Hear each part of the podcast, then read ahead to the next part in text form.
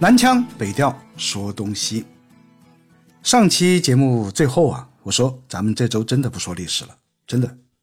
咱们这档节目既然叫说点东西，那天南地北啊，古今中外啊，什么东西都可以去说一说嘛。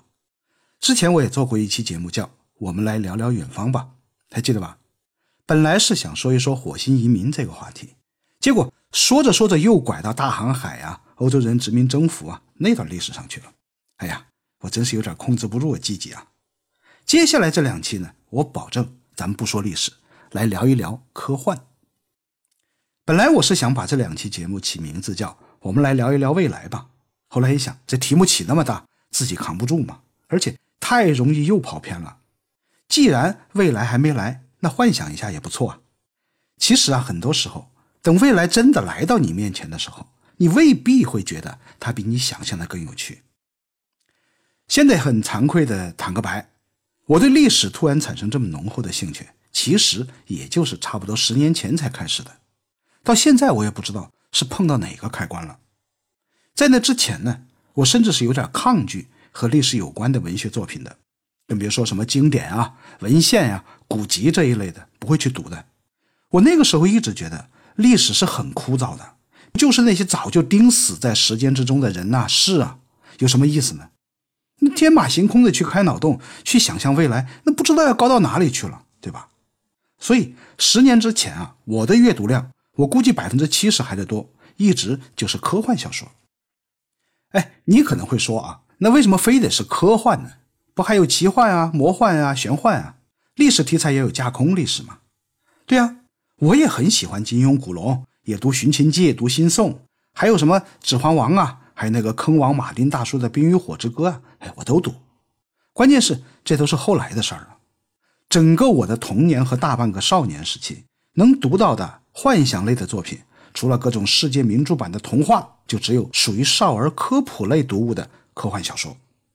其他的幻想类文艺作品极其的罕见，而且就算有，老师家长也不会让读的，那绝对是闲书，会影响学习的。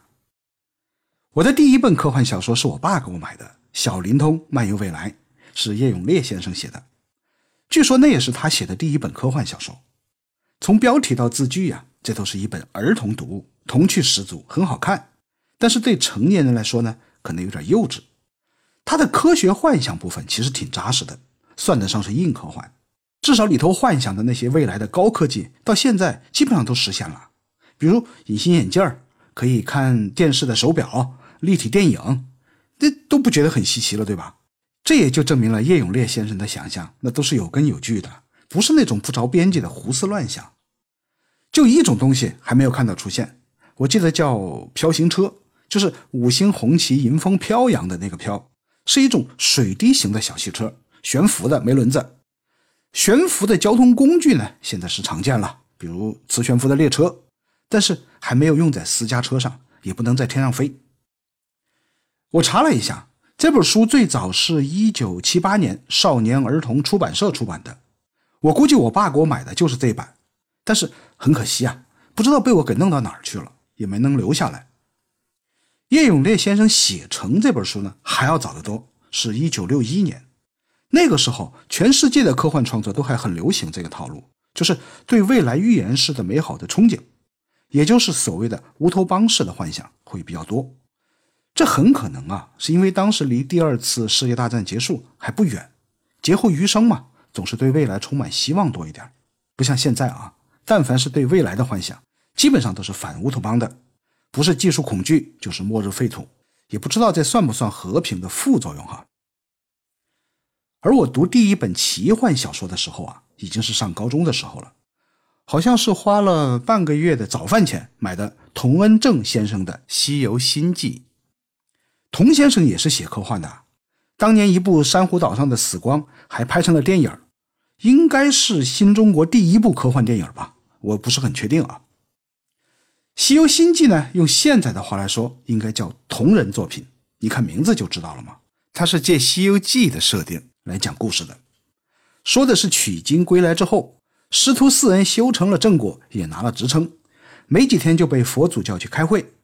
说这个天上一日，地下千年，如今这个凡间呢，听说变化大得很，尤其是西边乱糟糟的，很黄，很暴力。你们就再往西去查探一番吧。那四个人呢，就收了神通，引住真身，跑到美国留学考察去了。然后就是各种的爆笑经历。我记得有一段说，猪八戒去参加大吃比赛，眼看对手都淘汰的差不多，就要赢了，突然他面露难色，扭捏起来。又吃了两口之后，肚子突然砰的一声巨响，把旁边观战的师徒三个吓了一大跳，还以为这呆子把肠子给撑断了。结果只见猪八戒羞答答的从腰上抽出一根断成两截的皮带，这是他之前要减肥给系上的。这一下子敞开肚皮，把裁判、连组委会、连电视机前的全美国观众都给吃傻了。听着很欢乐吧？故事呢是看的人从头笑到尾。其实内容很严肃，我也是很佩服童先生，对美国社会从内到外很了解。我读几个书里的回目，你听听啊。第五回，瞌睡虫制服劫机犯，救飞机行者成超人。第十七回，福尔摩斯卖汽水，兄弟三人当零工。第十八回，好莱坞特技凶险，卢卡斯登报求贤。你看，各种桥段和梗信手拈来。这本书啊，是一九八五年出版的，正是我们对外面的世界好奇的不得了，又有点怯生生的那个时代。所以，故事里头的种种笑料啊、冲突啊，其实就是传统东方和现代西方的碰撞嘛，是我们在用一种嬉笑怒骂的通俗的玩闹的方式去看远方。说起来，这里头也有我自己一件很得意的事儿。当时我们已经在用那种大十六开的课本了，背面呢干干净净的。除了右下角的出版信息，整个是一片空白的。那我就在那上面写，老师以为我在记笔记什么的，也就没发现我没听课。写什么呢？就写《西游新记》的外传。其实啊，就是半大孩子觉得看的不过瘾的地方，自己添油加醋的编呗。我记得一开场啊，我写的是孙悟空参加蟠桃会，当年为这个不还闹过一回天宫吗？这次是堂堂正正的以斗战胜佛的身份赴宴呢。一高兴就喝多了，又被唐僧派去找八戒，说是有人看见那呆子又朝广寒宫去了，赶紧的去给我找回来。去了月亮上，八戒没找到，酒劲儿一上来，趴在一件怪东西上就睡着了。这怪东西是啥？美国人的登月舱。好，这一下子就被带回了美国，又是大闹美国航天局，又是跟航母战斗群开打，最后还折腾到欧洲去了。具体咱们就不往下说了啊，毕竟是小孩子胡编的东西，那狗血起来自己都觉得尴尬嘛。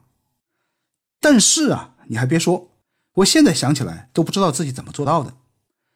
一本课本的背面写一篇完整的故事，不多不少，刚好能写满，基本上还不会有涂改。后来还印读者，好吧，其实就是一位女同学的要求，我还给配上了原创的手绘插图，是先画画再码字喽。还是能不多不少写满一个完整的故事。你别笑啊，真的有读者啊，而且还不少。一开始是跟前后桌的同学交换课本，他们看完还给还回来。后来我自己都不知道带着纯手工原创小说的那些课本都去哪儿了。反正肯定是已经流出本班了，把我给急的呀，没课本不行嘛。后来还是我妈给发现了，花钱重新给我买的课本。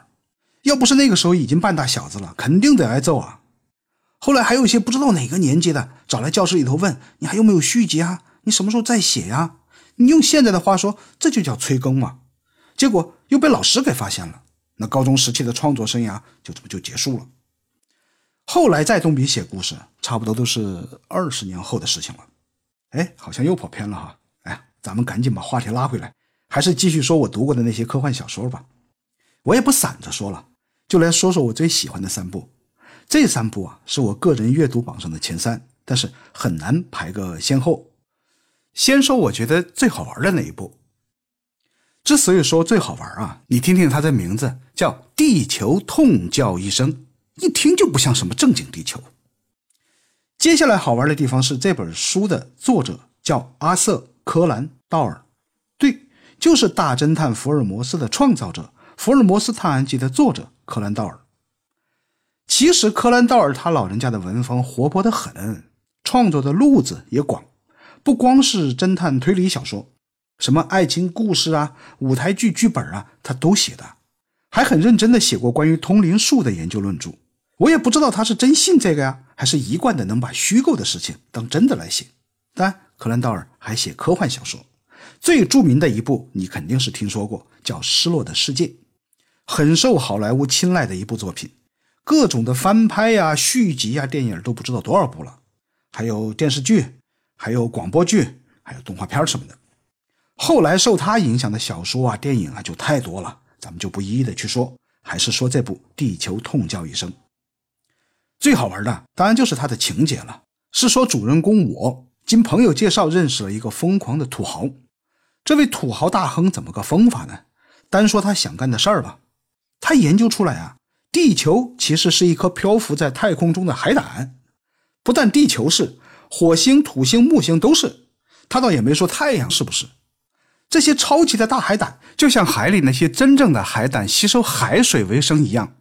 只不过呢，地球吸收的是宇宙中不可见的某种能量，厚厚的地壳就是它的壳，壳下面就是地球的肉身。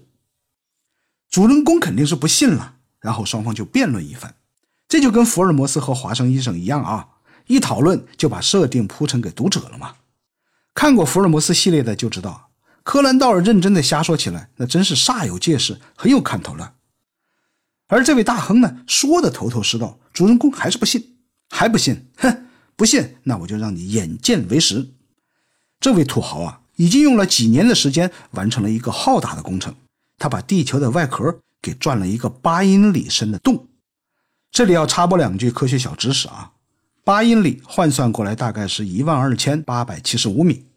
目前世界上人类钻的最深的洞是二零一一年。俄罗斯在库页岛打的一口油井，一万二千三百四十五米，还少五百三十米。小说可是上个世纪二十年代写的啊，要不说这是科幻呢。那主人公就跟着进了那个洞，一路往下，当时最先进的升降机都要换成十四次才能到底。然后呢，然后最关键的部分我就不剧透了啊，反正最后在主人公的帮助之下。这位疯狂土豪实现了他人生中的一个小目标，扎了地球的肉肉一下，让地球不但惨叫一声，还知道了它的外壳上住着这么讨厌的生物，真是很讨厌啊！你说这人类怎么那么讨厌？这是一个很欢快的故事，但是接着要说的这篇小说就没有那么开心了。之所以叫一篇，是因为它真的很短，只有五千字左右，但是当年给我带来的那个震撼，到现在我都忘不了。如果一定要给我喜欢的这三部小说排个名，可能它就是我的 number one。小说的名字叫《浓雾号角》，作者是雷布莱伯利，听着都比较陌生哈，没关系，说说作者的另外两部作品你就知道了。一部是波澜壮阔的《火星编年史》，另外一部叫《华氏四百五十一度》。在我心里头，这是和《一九八四》并列的反乌托邦小说的两座高峰啊。这两部小说也基本上是科幻迷的必修课。那如果你也不是科幻迷呢？那你只需要知道，一九七一年阿波罗十五号登月之后，用了布莱伯利的一部小说的名字叫《蒲公英酒》，命名了一个陨石坑。一九九二年发现的一颗小行星，还有二零一二年好奇号火星探测车的着陆点，也都是以他的名字来命名的。作为一个科幻作家，这些荣誉足以证明他的成就和影响力了吧？《浓雾号角》虽然是一篇科幻小说，但是文笔相当的优美，翻译也特别的棒。短短的几千字啊，把一个永恒的主题讲得直击人心。所以啊，容我卖个关子，这第二部小说就不多说了。《浓雾号角》绝对是一篇值得你自己去细细品味的故事。读完你就会明白，为什么我说它有可能是我的 number one。咱们接着说第三部，叫《威尔历险记》。作者的名气虽然不如我们前面说到的这两位大神，也是著作等身啊，而且拿奖无数。他不但作品多，还有一个癖好，就是特别喜欢给自己起笔名。他原名叫山姆约特，但是没有人知道，知道的都是他很响亮的那几个笔名，一共有九个，每一个下面都有一堆作品。另外一个就是他特别喜欢写三部曲，咱们今天说的这个《威尔历险记》就是三部曲。是以约翰·克里斯托弗这个笔名发表的。我也不知道他是不是很喜欢罗曼·罗兰的作品，反正他这个笔名跟罗曼·罗兰的那个约翰·克里斯朵夫就是差几个字母。这三部曲啊，分别叫《白色的群山》《金和铅的城市》《火坛》。出版之后也是大火呀，各种再版、拿奖、改编。但是早期呢，改编主要是改编成漫画，一直到上个世纪的八十年代，被英国广播公司，也就是 BBC。给拍成了电视连续剧，据说啊，还是当时最早采用计算机数字特效的影视作品，又是引起了一阵热潮。约翰·克里斯托弗呢，又续写了一个前传，叫《三角机器人来袭》。你一听“三角机器人”，肯定觉得特别耳熟，太多的科幻作品，不管电影还是小说里头，都能时不时的看到。这里头有个源头，不是咱们今天说的这部《威尔历险记》。是另外一位大神，当之无愧的大神，叫赫伯特·乔治·威尔斯。如果要给我最喜欢的科幻作者排位，没有什么好考虑的，第一位一定是威尔斯。咱们单看他的作品，《时间机器》以时空穿梭为架构来讲世界末日的，《没落博士岛》讲生化工程和生物改造造成的悲剧，《月球上最早的人类》讲登月的故事。还有隐身人、现代乌托邦，还有那部最著名的《War of the World》世界之战。二零零五年，斯皮尔伯格不还翻拍了个新版吗？就是汤姆克鲁斯主演的那部电影。而威尔斯他老人家的科幻作品啊，不是哪一部，而是好多部都在题材上、类型上开创了科幻世界的先河，几乎是框定了他之后文学、影视方面的科幻创作的套路。尤其是这部《世界之战》。到现在，好莱坞的科幻大片都还是这个套路啊！外星人降临，人类惨遭蹂躏，最后千钧一发之际，从一个大家都想得到，但是偏偏要装成意想不到的角度，干掉了外星侵略者。各种的科幻小说对世界之战的致敬，那就太多了。我们今天聊到的《威尔历险记》就是一部。我不得不说啊，至今为止，我没有找到任何白纸黑字的证据来证明《威尔历险记》是借了世界之战的设定。但是实在是太像了，只不过呢，换了一个角度，入侵的外星人没有被消灭，反而是消灭了大多数的地球人之后，统治了地球，人类的现代科技全部被摧毁，整个文明回到了中世纪的那个样子。故事就是在这样一个设定之下的未来世界展开的，也算是末世小说吧。这套小说当初那么打动我的原因呢，其实很简单。主人公是和当时的我同龄的少年啊，你可以想象一下，翻山越岭的躲避三角机器人的追杀，寻找自由人的基地，通过严格的训练之后打入怪物主人的城市，还要想方设法的活下来、逃出来，给人类的反抗组织提供外星人的情报，最后还要对强大的不可想象的侵略者展开反击，甚至献出了生命。这一切都发生在书中十四五岁的小主人公和他们的伙伴身上。加上各种末日世界的细节描写呀，外星人城市里的各种设定啊，而且情节是跌宕起伏，有泪有笑。你想想，那个时候我同为少年人，肯定是迷得不得了嘛。这么多年了，我一直有两个想法：一个是写一部《威尔历险记》的同人故事，故事的主要场景就在我的家乡，一个又闷热又潮湿，还有两条大河的城市，实在是太合适怪物主人们安家了。而且原著小说里头也说过，威尔他们还专门前往在东方那座怪物城市，去策动当地的少年组成反抗力量。小说里只是稍微的提了几句，这不正好就有很大的创作空间吗？另外一个想法估计够呛，我一直想把《威尔历险记》搬上屏幕，哪怕是电视屏幕也行，动画片也可以。问题不在于我有没有这个能力，而是目前的环境似乎不太适合这样的作品。也试着谈过几次，从投资到制作，没有几个人感兴趣的，理由都是没有市场。很可能啊，这真就是一个少年时期留下来的情节了，就只能随缘了吧。倒是也有很正式的消息说啊，好莱坞是有《威尔历险记》这个电影的立项，据说计划是在二零一零年上映。那好吧，我们就在二零一八年预祝项目找到投资先。目前能够解馋的呢，是安徽少年儿童出版社出版的新版《威尔历险记》四部曲，包括了前传《三角机器人来袭》，很容易买得到。对我这个怀旧的老粉丝来说，这就算是唯一的好消息了。好了，我们今天就聊到这里，下周再听我南腔北调说一说那些年我看过的科幻电影。